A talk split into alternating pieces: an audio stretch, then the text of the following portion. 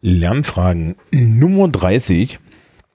Und ich war kurzzeitig verwundert, dass es schon die Nummer 30 im Mai ist und dann fiel mir auf, dass wir ja zwischenzeitlich ähm, eine zweite Folge Lernfragen dazwischen hatten im Januar, weil ich ja mit Sam geredet habe. Ja, ähm, wir sind wieder im medienpädagogischen Jahr und diesmal geht es auch wieder um den digitalen Unterricht. Ich habe ja beim letzten Mal schon gesagt, wir teilen das auf. Letztes Mal ging es um die Hardware und den Hardware-Einsatz. Und dieses Mal geht es um den Software-Einsatz. Und da gelten ähnliche Dinge, wie ähm, ich schon vorher bei der Hardware gesagt habe. Also sprich, ähm, es muss auf der einen Seite äh, Software sein, die Schülerzentrierung ermöglicht und auf der anderen Seite ähm, muss sie irgendwie didaktischen Zwecken genügen.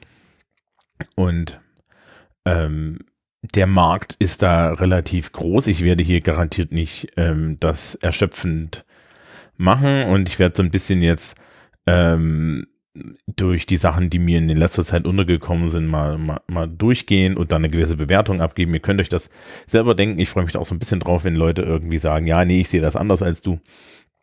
Ähm, weil, äh, wie man bei Hardware schon ge gesehen hat, ich bin eher jemand, ähm, der äh, von der Frage, was soll denn der Scheiß ausgeht und wenn man mir dann keine anständige Antwort gibt, warum ich dieses, das da benutzen soll, dann ist es halt auch schon irgendwie vorbei. Ja, so.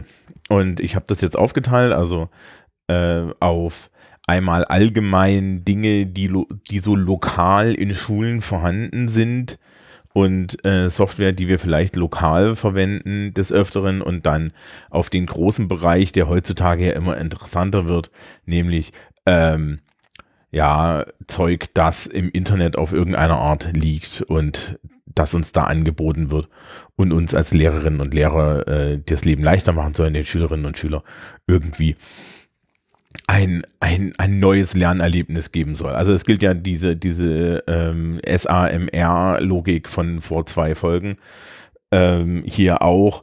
Und ganz ehrlich, es gibt im Endeffekt keinerlei neue Creation dadurch, dass wir jetzt Software haben, sondern sämtliche Software, die wir jetzt uns hier auch ansehen, erweitert maximal den Unterricht sinnvoll. In den meisten Fällen ersetzt sie Sachen, aber dass mal da irgendwie durch Technik der große Wurf gelingt und wieder sagen, ja scheiße, jetzt kann ich wirklich, jetzt kann ich neue Dinge besser machen. Jetzt äh, ändert sich hier das Paradigma der Schule, das ist nicht so, sondern ähm, es gibt halt tatsächlich Sachen, die kann ich mit, mit bestimmter Software machen, die ich früher nicht so hätte tun können.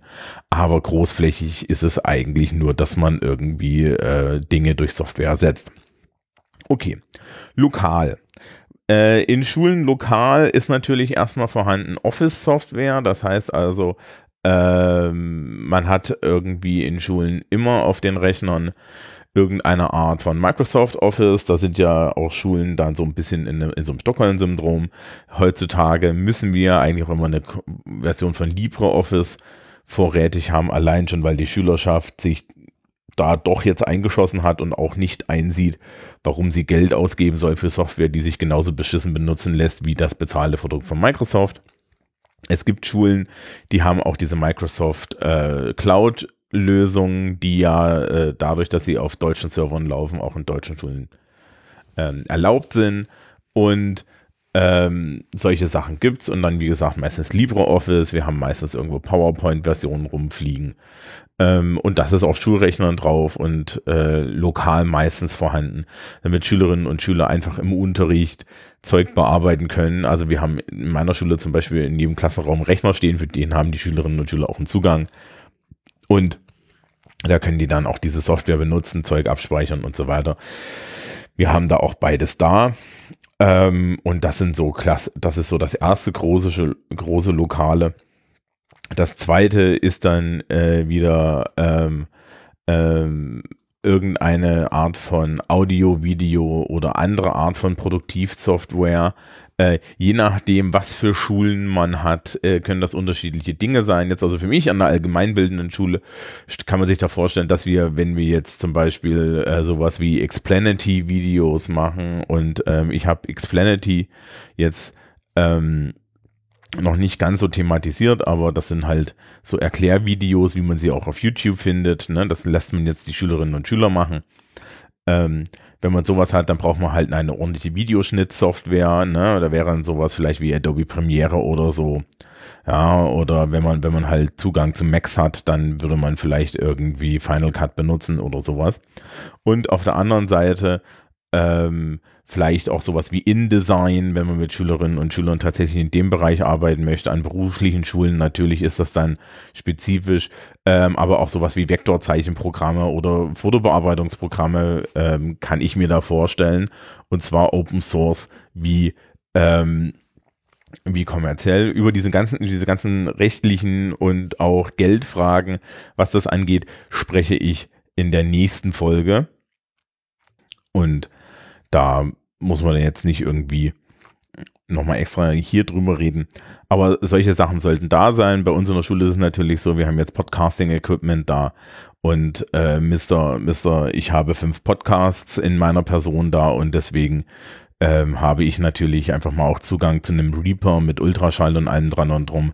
Ähm, werde auch irgendwie die Schule mal dazu nötigen, dass wir sowas auf dem, auf dem Rechner installieren. Ähm, ja, wobei da auch die Sache ist, dass ich den Schnitt für die Schülerinnen und Schüler oder für die Kollegen dann, dann mache und dann geht das nicht. Aber ich habe jetzt letztens tatsächlich meine Schülerinnen und Schüler mit dem Podcast-Projekt an Ultraschall gesetzt und gesagt, ihr schneidet das jetzt selber und das war sehr interessant. So, der Rest der Software, über die wir jetzt reden, sind irgendwelche Sachen, die im Netz liegen. Ähm, und das heißt erstmal, äh, man, man hat da Zugang zum Browser und so weiter dazu. Man, das heißt, wenn Schülerinnen und Schüler damit arbeiten sollen, brauchen wir WLAN und ähnliches. Und das bedeutet natürlich auch, dass wir jetzt ähm, dabei sind, dass wir dann irgendwie halt, wie gesagt, in, in, in der nächsten Sendung geht es halt auch mal dann um die finanzielle und rechtliche Seite, ähm, das alles zur Verfügung haben müssen. Und ich habe jetzt hier eine längere Liste, äh, so mit Sachen, die ich gefunden habe, die auch interessant sind. Und ähm, die stelle ich euch vor und es gibt auch so ein bisschen, so, so ein bisschen so eine kleine Bewertung. Und ähm, ja, da schauen wir jetzt mal rein. Das erste auf der Liste, was ich jetzt hier habe, ähm, ist so, ich habe das eigentlich nur gesehen bei, bei Menschen, die ähm, die, die, die uns Vorträge gehalten haben. Ich habe das irgendwie auch, auch an anderen Stellen ähm, von, von Lehrkräften angeboten bekommen. Ja, also, also so von, von so, so Fortbildung und das ist Padlet. Ähm, ich werde diesmal die, Sachen verlinken. Äh, das ist alles überhaupt kein Endorsement, sondern Information. Ähm, Padlet ist eine Software, die einem erlaubt, kollaborativ so eine Art Collage anzulegen. Also sprich, man kann damit, ähm, man kann damit äh, eine, eine Art von ja, äh, gemeinsam so ein Poster, so ein digitales Poster basteln, eine Informationssammlung basteln, da alle möglichen ähm, Sachen reinziehen und ähm, die dann miteinander verarbeiten. Und ich frage mich, warum. Warum brauche ich dafür eine Internetplattform und die ist datenschutztechnisch auch noch zweifelhaft? Warum? Also, ne, Poster basteln ist was Geiles, aber Poster basteln finde ich tatsächlich geil, wenn die Menschen tatsächlich ein Poster basteln. Weil, mh, mm, was bei diesen ganzen schülerzentrierten Sachen immer ganz wichtig ist, ist, ähm, dass das Produkt ähm, am Ende auch irgendwo bei den Schülerinnen und Schülern ankommt, ja, dass sie das Gefühl haben, sie haben was gemacht. Und sowas wie Padlet nimmt einem das ja so ein bisschen weg, insbesondere weil die Lehrkraft da die ganze Zeit dann hintenrum drauf guckt und es ist so ein bisschen Kontrolle drin. Und ich weiß nicht, also die, die Notwendigkeit für ein, ein digitales Poster erschließt sich mir nicht, außer natürlich, dass es für mich als Lehrkraft irgendwie einfacher ist, sowas zu benutzen. Aber gut, Wer möchte, kann das benutzen. Ähnlich ähm, geht es mir mit der nächsten Software. Das ist MindMeister. Mindmeister, man erkennt es vielleicht schon am Namen, ist, ein On ist eine Online-Mindmap. Auch da wieder meine Frage, äh, ja, okay, und die kann man dann kollaborativ machen. Mhm. Erstens ist jedenfalls in den Unterrichten, die ich mache, ähm, Mindmaps eigentlich ein, ein Mittel, das überhaupt nicht auf so, so auf einer didaktischen Schüler-Lehrer-Beziehung stattfindet.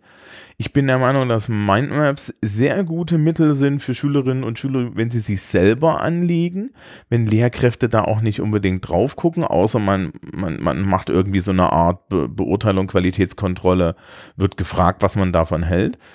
Ähm, ja, Wortfelder im Englischen sind auch Mindmaps, die sind irgendwie auch sinnvoll. Aber äh, äh, Anleihen, ja, ich finde das tatsächlich auch Hand, äh, mit, der, mit der Hand und haptisch gemacht.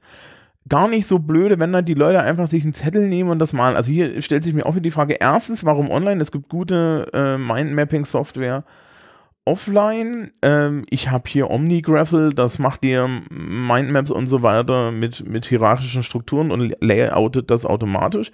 Damit mache ich auch hin und wieder Wortfelder und Überblicke und so. Und dann halt die, den Schülerinnen und Schülern das zu zeigen, dass sie das digital machen.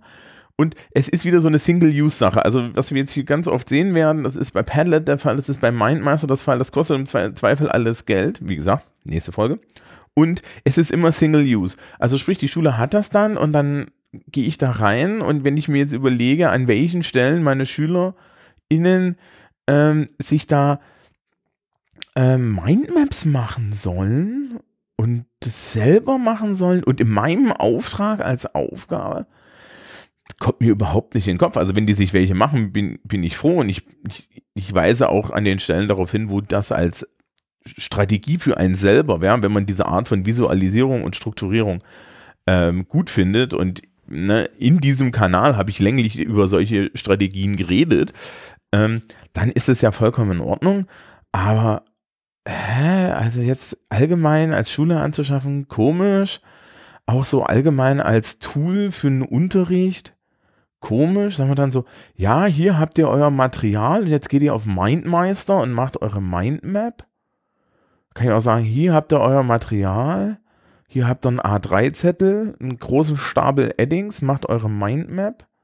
Und dann habt ihr die wieder, und da sind wir bei dem, was ich bei Padlet gerade schon gesagt habe, nur weil es digital ist, heißt es nicht, dass es besser ist, weil ähm, Dinge haptisch und mit der Hand zu machen und dann auch vorhanden zu haben, so eine Mindmap dann in den Klassenraum hängen zu können, wo sie vorhanden ist, wo ich sie nicht irgendwie erst wieder aus, aus, dem, aus dem großen Müllhaufen des Internets hervorkramen muss, wo sie auch persistent ist, wo man sie im Zweifel dann am Ende des Schuljahres auch mitnehmen kann oder so. Ja. Ähm, okay. Auch hier gilt, wenn, wenn ihr das benutzen wollt, ich für mich sehe da keinen Sinn. Der aktuelle heiße Scheiß, ja, und wir, wir vereinigen jetzt ähm, zwei Sachen, ähm, ist äh, etwas, das nennt sich Kahoot und etwas anderes, das nennt sich Mentimeter. Und Kahoot ist im Endeffekt Mentimeter in hübsch mit weniger Funktionalitäten, so wie ich das begriffen habe. Also Kahoot ist eine Plattform, wo man äh, mit Schülerinnen und Schülern Quizzes spielen kann und dann haben die auf ihren Mobildevices, ne, haben die dann so ähm, so Knöpfler und ähm, müssen halt Fragen richtig beantworten und es gibt Punkte. Also wir haben hier Gamification. Ja, ähm, das ist lustig. Das ist aber auch irgendwie ja Spaß, ja. Und dann sagen wir immer, dieser Spaß, wo führt der hin? man kann das hin und wieder machen. Ich finde das auch gar nicht so schlecht, ja. Und ich finde das auch jetzt zum Beispiel so, so, also klare Anwendungen wären sowas wie ähm, gemeinsame Vokabeltests in Gruppen und so, na, von, vom Vokabeltest ähm, die, die Spannung der Benotung wegnehmen und stattdessen halt eher darauf gehen, dass es ein Game ist, ja, vielleicht auch positive Anreize setzen, dass die Gruppe, die, die gewonnen hat, halt irgendwie einen Bonus bekommt oder so. Finde ich alles gar nicht so schlecht. Allein habe ich mir Kahoot angesehen, kratzte mich am Kopf und dachte mir, ähm, ich habe ja Mentimeter. Mentimeter kann diese ganzen Quizzes auch. Mentimeter ist aber eine Präsentationssoftware. Das heißt also, ähm, Mentimeter ähm, macht nicht nur so, so ein Quizformat und zählt dann Punkte und so und hat diese Kahoot-Funktionalität, wahrscheinlich aber ein bisschen hässlicher, sondern äh, Mentimeter bietet einem auch interaktive Präsentationen anderer Art an. Ähm, nämlich äh, alle möglichen Arten von Multiple-Choice-Fragen, alle möglichen Arten von offenen Fragen und alle möglichen Arten, das grafisch darzustellen. Ja, und das ist datenschutzsparend, weil die ähm, Schülerinnen und Schüler, ich habe nicht mal IPs ja, von denen, ja, sondern ich kriege halt einfach nur eine Datei, wo dann nochmal die Einträge drin sind. Also man kriegt tatsächlich als Lehrkraft hinten rauch, raus auch dann äh, die Antworten alle in so einem hübschen Excel-File und kann die sich auch als PDF runterladen und so. Das ist eigentlich sehr charmant. Und ähm, welchen Vorteil Mentimeter hat es halt, es ist kein reines Quiz, sondern es kann halt ähm, zu einer Befragung benutzt werden. Ich weiß, es gibt noch eine Variante, äh, noch eine Software, die, die das kann. Mir fällt es jetzt aber nicht mehr ein. Äh, ich glaube, die Jennifer hat davon erzählt gehabt. Ähm, da gibt es mehrere von. Ich kenne jetzt hier halt nur Mentimeter. Ähm, das ist halt die, die ich benutze. Das ist keinerlei äh, Aussage darüber, dass die anderen schlechter sind. Das ist einfach nur die, die ich habe. Wie gesagt, Mentimeter finde ich besser als Kahoot, weil Mentimeter mehr kann. Und ich benutze Mentimeter in, im Sozialkundeunterricht regelmäßig, weil es mir tatsächlich, und jetzt sind wir dabei, mal so eine Augmentation zu sehen, eine Möglichkeit gibt, die ich bisher nicht hatte. Ich hatte bisher nämlich nicht die Möglichkeit, zu politischen Inhalten ähm, oder zu Themen, die, die, die ich aufbringe in Sozialkunde, eine Klassenmeinung anonym zu bekommen. Meistens stellt man dann eine Frage in den Raum, ja, so eine, so und, und, und fragt nach der Meinung der Schülerinnen und Schüler und es melden sich wenige, die dann auch wenig sagen. Und so mit Mentimeter muss sich wenigstens jeder positionieren. Jetzt könnte man sagen, okay, aber früher gab es doch auch diesen Klassenstrahl, wo die Leute sich dann hinstellen mussten. Da ist aber die Sache, der ist nicht anonym und hemmt deswegen. Und Mentimeter ist halt wirklich anonym. Man, man sieht da nichts, man sieht da Zahlen, ich kann das auch auf Prozente einstellen ja, ich, ich zähle eigentlich nur die Klasse durch, um zu gucken, ob alle Menschen im Raum abgestimmt haben, dass wir dann auch irgendwie ein Ergebnis haben. Dann schauen wir uns das gemeinsam an und sprechen drüber. Und ich nehme dann das Ergebnis im Klassenraum als Anlass. Und die Menschen, die sich dazu äußern wollen, äußern sich. Ja, also ich habe es jetzt auch oft genug erlebt, dass ich halt nach Dingen gefragt habe und ich habe keine Antwort gekriegt. Das finde ich okay. Aber ähm, es bietet mir die Möglichkeit, äh, bei politischen Themen zu denen sich ansonsten die Menschen nicht äußern, die, die Hürde der Äußerung nach unten zu kriegen und gleichzeitig mehr Informationen, mehr Bild zu kriegen und den Unterricht für die Schülerinnen und Schüler relevanter zu machen. Ihr seht also, Mentimeter ist was Tolles für mich und ähm, macht tatsächlich den Sozialkundeunterricht breiter. Also das ist eine Software, die ich tatsächlich regelmäßig benutze und die ich gar nicht so schlecht finde. Richtig schlecht finde ich sta äh, stattdessen allerdings, und ich habe es jetzt hier hinter Kahoot gestellt, weil es so ein bisschen da reinpasst, ähm, Classcraft.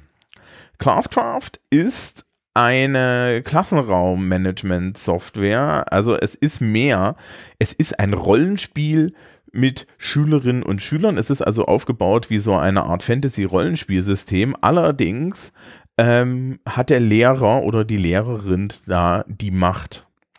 Und Classcraft geht also hin und sagt, okay, ja, ähm, das ist jetzt ein kooperatives Lerndings.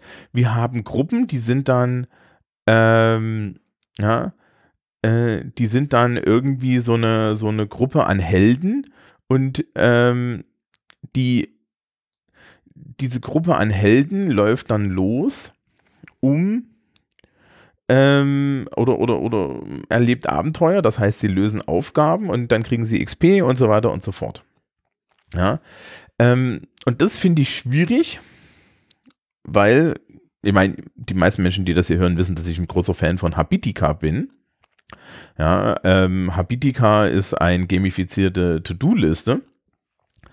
Aber Habitica ist eine äh, gamifizierte To-Do-Liste, die ich gamifiziere. Classcraft ist eine gamifizierte To-Do-Liste und Aufgabe, ähm, wo die Lehrkraft im Endeffekt den Spielleiter spielt und ich habe da so ein paar Beispiele gesehen und unter anderem gab es als Belohnung für äh, äh, Kinder äh, dann, dass sie im Unterricht trinken dürfen. Das ist aber ein eigener Rand. Grundsätzlich ist den Kindern nicht zu verbieten, dass man trinken und essen darf. Ceterum censeo, das stinkt. Ähm, die, ja, also sowas überhaupt als Belohnung da einzuführen, da kriege ich es reiern, aber ähm, die Lehrkraft kann natürlich hier mit sehr viel ähm, Pavlovscher Pädagogik ne, handeln. Also sprich, da geht es sehr viel um Belohnungs- und Bestrafungsmechanismen. Da geht es auch so ein bisschen um Bestrafung durch die Einheit, wenn jetzt jemand nicht vorbereitet war und die Gruppe deswegen dann irgendwie Punkte abgezogen bekommt oder so. Dann hast du da so eine Sozialkomponente drin und ich finde das alles eigentlich großflächig eklig. Auf der Webseite erzählen die was von, das Schülerengagement ist höher und ich frage mich, um welchen Preis. Ähm, Ihr dürft euch das gerne ansehen. Also bisher hat es noch keiner geschafft, da irgendwie mir, mir zu erklären, dass das nicht zumindest fragwürdig ist, wie da umgegangen wird. Es ist, ich finde da auch so ein bisschen, ähm, die Idee, die dahinter steht, ist eine Idee, die die, die, die Kinder und Jugendlichen zu einem gewissen Teil auf jeden Fall ihre Autonomie ähm, abspricht und sie wie eine Art, naja, also das ist so, eine, das ist so, kommt so aus dieser, dieser pädagogischen Sicht, dass ähm, ähm, dass wir es ja besser wissen oder so, ja. Also ich finde das sehr, ich finde das sehr autonomiefeindlich. Aber ich habe es hier erwähnt und ich werde es auch verlinken, der Vollständigung, äh, Vollständigkeit halber. Das nächste auf der Liste, auch eher aus dem Bereich okay und warum, ist Storyboard That. Und Storyboard That ähm, ist genau das, ähm, was ihr da glaubt zu, zu erkennen, nämlich ähm, Storyboard That ist ein Storyboard. Das heißt also, Schülerinnen und Schüler können ähm, Geschichten storyboarden. Und das ist jetzt erstmal, also ich kann mir das vorstellen, dass das an bestimmten Stellen punktuell einsetzbar gar nicht so blöd ist. Also zum Beispiel ja, im Deutschunterricht in der Mittelstufe oder so, ja, wenn man mit den, mit den Schülerinnen und Schülern irgendwie da so ähm, die Geschichten schreibt und so, ja, dann finde ich das gar nicht so schlecht, aber es ist halt sehr beschränkt, weil es ist ein Storyboard. Ich habe jetzt in meinem Oberstufen, ja, äh, in, in, in meiner Oberstufen Didaktik, Pädagogik habe ich da überhaupt keinen Platz vor, für. Ähm, es macht überhaupt keinen Sinn, das zu benutzen. Und selbst in, in der Unter- und Mittelstufendidaktik, äh, wo es wahrscheinlich eine Anwendung hat, muss man dann sagen, ja, aber die ist sehr beschränkt. Und ich glaube, wenn unsere DeutschkollegInnen jetzt irgendwie sagen, ja, jetzt storyboarden Sie doch mal hier ähm, die, die, dieses Stück aus diesem Drama, da zeigen die Schülerinnen und Schüler mit Recht ihnen irgendwie einen Finger. Ja, also das ist halt irgend, das ist Jetzt für, für die Oberstufe nichts, für die Mittel- und Unterstufe kann ich es mir vorstellen, aber dann ist halt auch wieder die Sache, man kann sogar auch malen. Ja, und dann ist es wieder permanent. Also es gilt hier dasselbe, was ich bei, was ich bei Paddle und bei Mindmeister schon so als Problem habe. Ich stelle mir immer die Frage, warum muss das jetzt digital sein? Ja, ähm, gibt es nicht einen guten, gibt es nicht auch das Gegenargument für die Haptik und äh, das Gegenargument, das handwerklich herzustellen, dass man nämlich das dann als Produkt vor seiner Nase hat und gleichzeitig die Verfügbarkeit höher ist und das alles jetzt digital zu machen, ist zwar in Mode, aber hat keinen größeren Wert und im Zweifel habe ich überall Accounts und diese äh, und wenn die Accounts weg sind, ist es weg und ich stellt sich auch die Frage, was mache ich dann mit dem Storyboard? Drucke ich das dann am Ende wieder aus? Wenn ich es am Ende wieder ausdrucke, muss ich mir die Frage stellen, warum ich das alles überhaupt digital gemacht habe, weil dann kann ich auch sagen, hier habt ihr alle einen A1-Zettel, ja, ähm, und fertig ist der Lack. Das ist halt genau dann immer die Sache. Also wir sehen hier, es wird viel ersetzt, aber es wird jetzt wenig eigentlich ähm, neu gemacht. Ne? Also von der ganzen Liste, die wir jetzt haben, haben wir irgendwie Classcraft, was da was neu macht und äh, Mentimeter, äh, was irgendwie eine, eine Augmentation gibt und der Rest ist so ein bisschen Ersatz. Aber ich bin noch nicht fertig. Als nächstes gibt es die Webseite und Plattform Learning Apps. Ähm, Learning Apps ist eine Webseite, auf der man ähm, selber Lern-Apps als Lehrkraft erstellen kann oder auch als Schüler oder Schülerin. Ja, so, oh, das war jetzt aber ge äh, gemoppelt. Ähm, und es bietet einem anscheinend eine gewisse Menge an Templates. Ich muss auch sagen, ich habe da drauf geklickt, ne, dann klingelte mein Handy und das Webdesign der frühen 2000er war wieder da. Also es, es sieht genauso ähm, romantisch aus, wie es ist. Ja, ähm, man hat dann halt verschiedene Bausteine. Das ist auch, auch anscheinend so, ähm, so dafür gemacht, dass man ähm, äh, so, so, so Übungen und so weiter einfach hat. Und das sind halt kleine Apps mit Übungen zu bestimmten Sachen. Und das kann ich dann auch anscheinend irgendwie erstellen oder so. Ja, das, das heißt, das kann ich anpassen. Nun würde ich jetzt als, als der, der Nerd-Mensch sagen, ja, das mache ich aber mit anderen Mitteln auch. Auf der anderen Seite kann ich mir durchaus vorstellen, wenn ich jetzt repetitiv irgendwie ähm, so Pflichtschulunterricht mache, ja, wo, wo ich eine, eine App habe, wo ich halt eine Jahrgangsstufe Vokabeln testen kann oder so.